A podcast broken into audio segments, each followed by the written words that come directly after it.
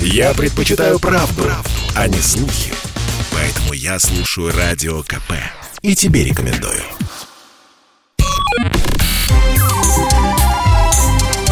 Не отключайте питание радиоприемников.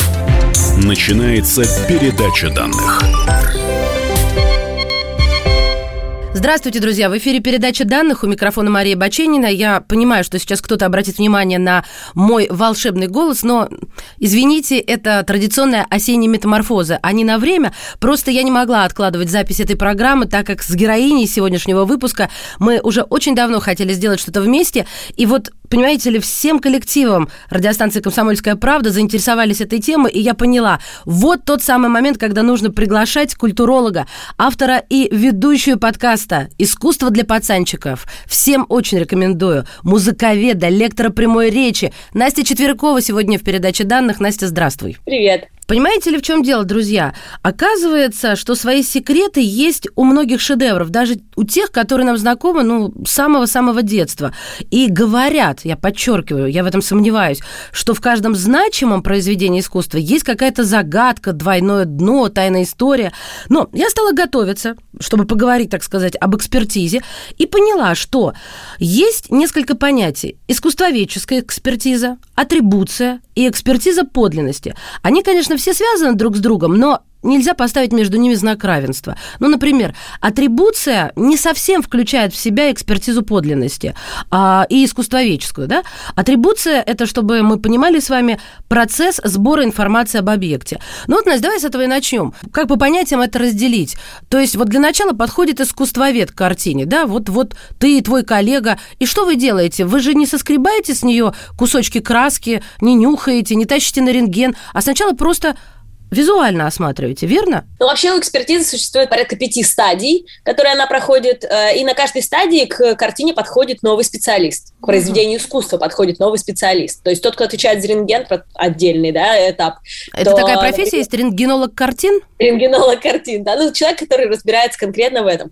И э, та же атрибуция, например, да, ты права, это определение подлинности произведения, но только с, с точки зрения принадлежности его к конкретному автору и э, времени времени создания. То есть э, это делают чаще всего искусствоведы, которые в этом шарят, и они подходят и думают, ага, так, значит, я изучаю все картины этого художника, этого периода конкретного, да, к которому он там примерно датирует их, и смотрит э, стиль, там, стиль художника. Ну, то есть меняет, может настать тот момент, когда мы смотрим на картину, и мы понимаем, что вроде бы это Леонардо да Винчи, ну вот все говорит э, о том, что это его э, кисти картина. Почему мы сомневаемся? Потому что она не была известна, она не присутствовала в каталогах, ее где-то раскопали на чердаке? Может быть, потому что она не была описана, о ней никто не упомянул во времена да Винчи, ни Вазари не упомянул, который писал как раз о художниках эпохи Хорошо, что ты сказала, что Вазари это человек, мы поняли, да, сразу, так. Да-да, Вазари это человек, который э, как-то так у него получилось, что он с кем-то был знаком, а вообще он взял и написал биографию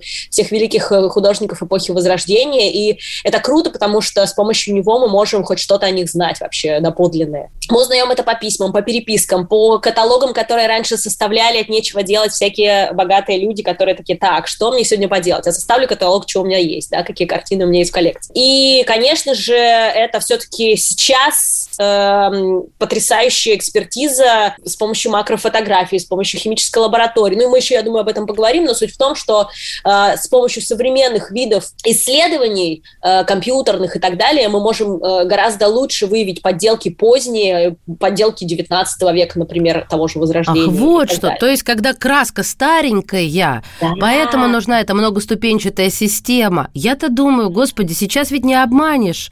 Ты знаешь, есть обманешь. потрясающая вещь, э, мне рассказал один эксперт, я очень смеялась, и она говорит, хорошие поддельщики, они изображают на картинах даже клопов.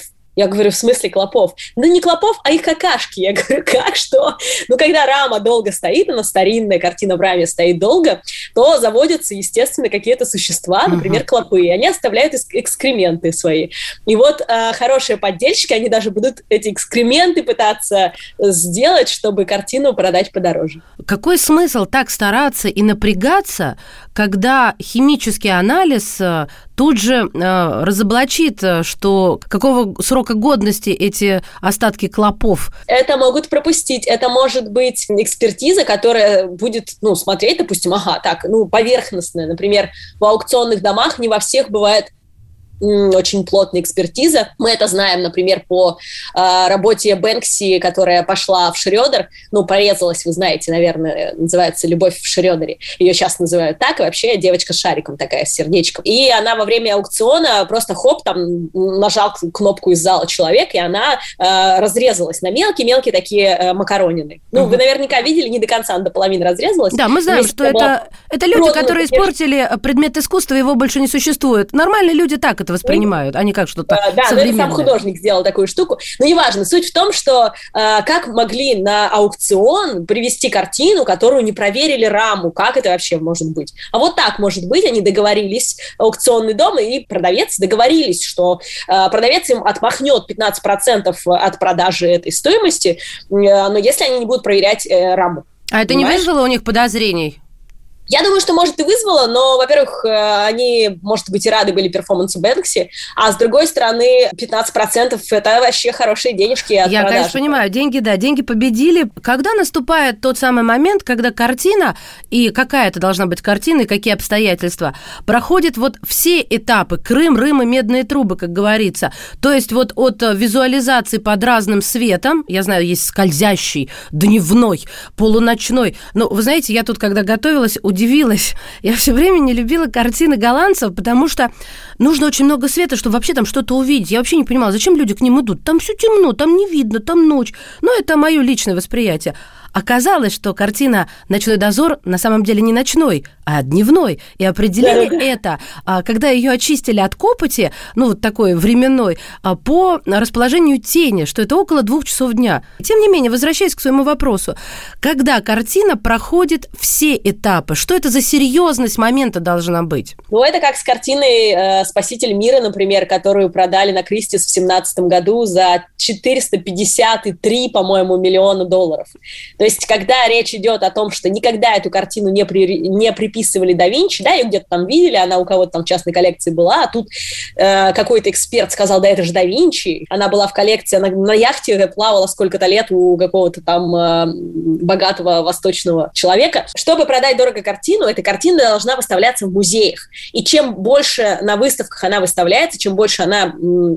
Мелькает мелькает на выставках, да, по-другому действительно не скажешь, вот, тем лучше и тем она дороже становится. Это один из э, таких критериев ее дороговизны. Когда эту картину на выставке Леонардо да Винчи должны были показывать в Лувре, Лувр, э, естественно, напрягся, он начал проводить огромное количество экспертиз, чтобы э, проверить подлинность того, что это действительно Леонардо да Винчи. А для тех, э, у кого в коллекции это была картина, им было выгодно, потому что они собирались ее продать. А если она побывает в Лувре на выставке да Винчи, все такие, о, это точно да Винчи, да, и, конечно, ее продадут за очень большие деньги. Так а что выяснили, да Винчи или не да Винчи? До сих пор очень спорная вещь. То есть ее выставили в итоге на выставку, то есть она была в Лувре, э, и да, конечно, ее там посмотрели много человек и так далее, э, но э, до сих пор ходят слухи о том, что это была все-таки очень, очень дорогая но махинация, мистификация. Слушай, ну какая махинация? Картина-то красивая, времен да Винчи. Картина, ну и что тогда? Да, красивая. Ну, вот передо мной календарь висит, красивый календарь, все нормально. Я вот так воспринимаю, красиво, некрасиво. Знаешь, есть еще э, очень интересная, такая немножко мистическая, может быть, вещь. Но я в это верю, я просто сама на себе это почувствовала. Есть энергетика картины, которую не подделаешь. Вот не подделаешь ее. И в этой картине, я думаю, что есть энергетика. С моей личной не видела, но видела кадры, где люди смотрят на эту картину, и по м, реакции людей можно э, увидеть это. Знаете, когда я это почувствовала, когда в Москву привезли Мунка, меня всегда на всех интервью спрашивали, а вот правда Мунк, от него там мурашки, от него Давай там слушателям сердце... напомним, это знаменитый, растащенный на мемы Крик, да, в первую Крик, очередь. Да, да, норвежский художник. Э, Крик он написал еще в 19 веке, а не в 20 как многие думают. Ну, неважно. Суть в том, что когда в Москве я подошла к его картинам, у меня действительно начало учащаться сердцебиение, пульс биться. Да, я, конечно, эмоциональный человек, но вместе с тем меня, я отошла, наверное, станции через три метро после того, как уже ушла с выставки. Энергетика картин существует. То есть, я не могу с тобой не согласиться, я тоже это испытывала, когда, знаешь, есть такие выставки один на один, когда пропускают по одному зрителю к картине, которая висит за да, да. неким подобием ширмы, и впервые я с этим столкнулась в Лондоне, как раз э, рассматривала да Винчи. Ты сказала вещь, э, которая меня зацепила, да. что музей может продать картину. Это вообще как? Как они смеют? Зачем? Кто им разрешает такие вещи? Для того, чтобы купить другое искусство, например. То есть э, у музеев не так много бывает денег, и государство им не так часто выделяет денег э, хороших, чтобы купить новую картину на аукционе. А на аукционах картины стоят очень дорого. И, в общем, это очень сложная система, э, но суть в том, что иногда они берут из запасников картину, которая, например, не то, что им не жалко, им жалко все, но э, они знают, что они могут, например, купить что-то более э, ценное для этого музея, конкретно для этого музея, и обновить таким образом экспозицию. То есть вот в этих целях э, бывает, что продают продают. А бывало такое, что музей, ну или какой-нибудь э, богатый восточный человек купил э, произведение искусства за многие миллионы, как дети говорят, тысяч, миллиардов, да, сексиллионов, а потом взяли, проверили и Ой. Ой, столько случаев, столько случаев. Да ты что? Ну, мне кажется, Вообще. это как-то очень странно звучит. Ведь мы говорим о музеях э, с мировым именем. Даже если ты там не был, ты знаешь хотя бы один э, шедевр, которым э, славен этот музей. Они что, не проверяют? Или у них на больничном в этот раз были эксперты? Бывает всякое, бывает всякое, но бывают какие-то потрясающие подделки. Кстати, есть, я рекомендую нашим слушателям книгу Ноя Чарни, которая называется «Искусство подделки». И если вам интересно интересно, то там таких историй собрано просто огромное количество. Прервемся на мгновение и продолжим передачу данных. В гостях у нас сегодня музыковед, культуролог, автор и ведущая подкаста «Искусство для пацанчиков», лектор прямой речи Настя Четверякова. Я слушаю «Комсомольскую правду», потому что «Радио КП» — это корреспонденты в 400 городах России. От Южно-Сахалинска до Калининграда. Я слушаю «Радио КП» и тебе рекомендую. Не отключайте питание радиоприемников. Начинается передача данных. И снова здравствуйте. Это передача данных. У микрофона Мария Баченина. Говорим об экспертизе, о тайнах, загадках, мистификации. В общем, обо всем том, что сопровождает э, высокие предметы искусства. Сегодня в гостях у нас музыковед, культуролог, автор и ведущая подкаста «Искусство для пацанчиков», лектор прямой речи Настя Четверякова. Настя, слушай, хотела вот о чем спросить. Сознательно ли поддельщики выбирают э, современное искусство, то есть то, которое ближе к нам, чтобы было проще обмануть химию химанализ, химический анализ красок. И как действуют те, кто подделывает, ну, ту же эпоху Возрождения? На самом деле, без разницы, что подделывать. Ну, современная, да, чуть-чуть попроще, потому что краски те же самые, что и сейчас есть. В принципе, мне кажется, вызовы некоторые, даже интересные поддельщикам. Я вот э, забыла, как зовут поддельщика, который... Это было после Второй мировой войны, и его судили э, за государственную измену на самом деле, потому что он был обвинен в продаже национального культурного наследия нацистам нацистом. Он был голландец. А он сказал на суде, что я не продавал великого Вермеера, э, картину «Христос и грешница» нацистам, я им продал подделку я ее сам сделал, под Вермеера как бы закосил, сам сделал и продал нацистам. Искусствоведы, которые были в зале, они сказали, это неправда, это был настоящий Вермеер, мы его проверяли. Там и краски, и все было. И он говорит, окей, вот давайте в тюрьме вы мне дадите мои инструменты, краски и все прочее, я вам нарисую еще одну картину Вермеера. И он снова нарисовал, искусствоведы снова обалдели, как это круто получилось у него. И его э, выпустили из тюрьмы, чуть ли не как национального героя за то, что он объегорил э, самого, кто там был, Геринга. Да, хорошо, но как он, а, как этот химический состав, он, его можно подделать, получается? Можно подделать. Вот смотрите, пять этапов есть. Первое – это изучение стиля, анализ авторской подписи. Да, это то, о чем мы говорили, это искусствоведы делают, это теоретическая работа. Дальше – это рентген. По рентгену другой специалист будет работать. Что рентген нам может показать в картине? Он может показать, э, ну, например, что было нарисовано поверх какой-то картины. Потому что, например, Пабло Пикассо очень часто, там у него был период в творчестве, когда у него не было денег, и он рисовал очень часто поверх одной картины другую картину. Например, девочка на шаре, которая у нас в Пушкинском висит, да, она нарисована поверх другой картины. Или, например, э, черный квадрат, ну, я, может, про него там еще расскажу поподробнее, но тоже рентген показал, что под ним была другая абсолютно картинка, да, жираф, который ногой в красном валенке пинает что-то. Ну, это мне такая ассоциация заходит. Я детей всегда на лекциях спрашиваю, а вы как думаете, кто это? И надпись, э, по которой мы знаем, что Малевич э, знал о черном квадрате другого автора и его как бы вспомнил и вот нарисовал. Третья стадия – это когда под ультрафиолетом смотрит картину. На ультрафиолете очень хорошо бликует свежая краска, и поэтому можно понять, какие места переписаны заново, подписаны, подрисованы и так далее. И четвертое – это химическая лаборатория. Вот там-то как раз картину тыкают иголкой, обычной иголкой, или скальпелем, например, эм, сдирают краски, маленький-маленький совсем кусочек, и эту краску изучают под микроскопом с помощью химических всяких элементов, и вот там-то раскрывается, какая краска, что и так далее. Например, э, в работах художников 17 века не могло быть цинковых или титановых белил потому что их просто не было тогда изобретено, их изобрели в 19 веке, ну и так далее. И пятое – это макрофотография. Макрофотография, она позволяет изучить трещины и также позволяет э, все эти работы в большом очень качестве, в хорошем качестве занести в архив, чтобы потом, когда, например, эту работу будут перепродавать, они в архиве посмотрели, такие, а, да-да, это подлинник, мы его разбирали. А бывает такое, что наука не стоит на месте, и вот э, новый тест придумали, и, и решили перепроверить какую-нибудь Мона Лизу, Хлоп, это не она, да? Угу. Да, конечно, такое бывает. Про скульптуру я скажу, потому что это, мне кажется, интересно будет слушателям.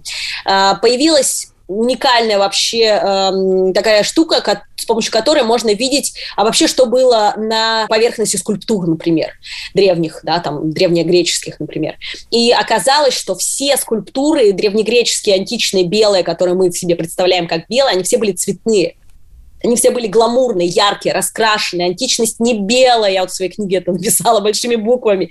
Античность гламурная и яркая. Все э, здания были расписаны, э, все скульптуры были расписаны, все они были разодеты, и э, в, там у Венеры Милосской было украшение на голове. Это прям какой-то ВДНХ получается, мне нравится. Да, именно так. То есть э, на самом деле Греция была очень яркой, и это вот все позволило э, рассмотреть именно специальная техника компьютерная, которая позволяет э, даже тончайшие слои краски, которые когда-то были, впитались, да, э, вот их посмотреть. Я недавно в инстаграме Максима Галкина видела, как он мыл древнюю картину. Я, правда, ее не смогла э, идентифицировать, но он что-то рассказывал. Он поклонник искусства, и он ее мыл да, и рассказывал, да. как ее можно мыть с мылом, с губкой, то есть вот так вот как-то.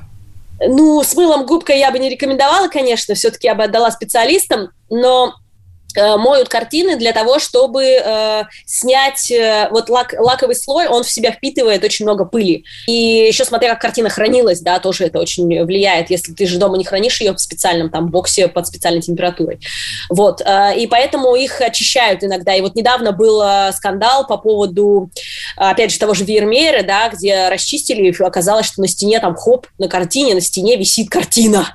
Как так? Там все вообще смысл весь переигрался и так далее. Да картина, а, ребят, заиграл по-другому. Я понимаю, о чем говорит Настя. Да. Вам не обязательно ее представлять. Поверьте мне, я вам не вру.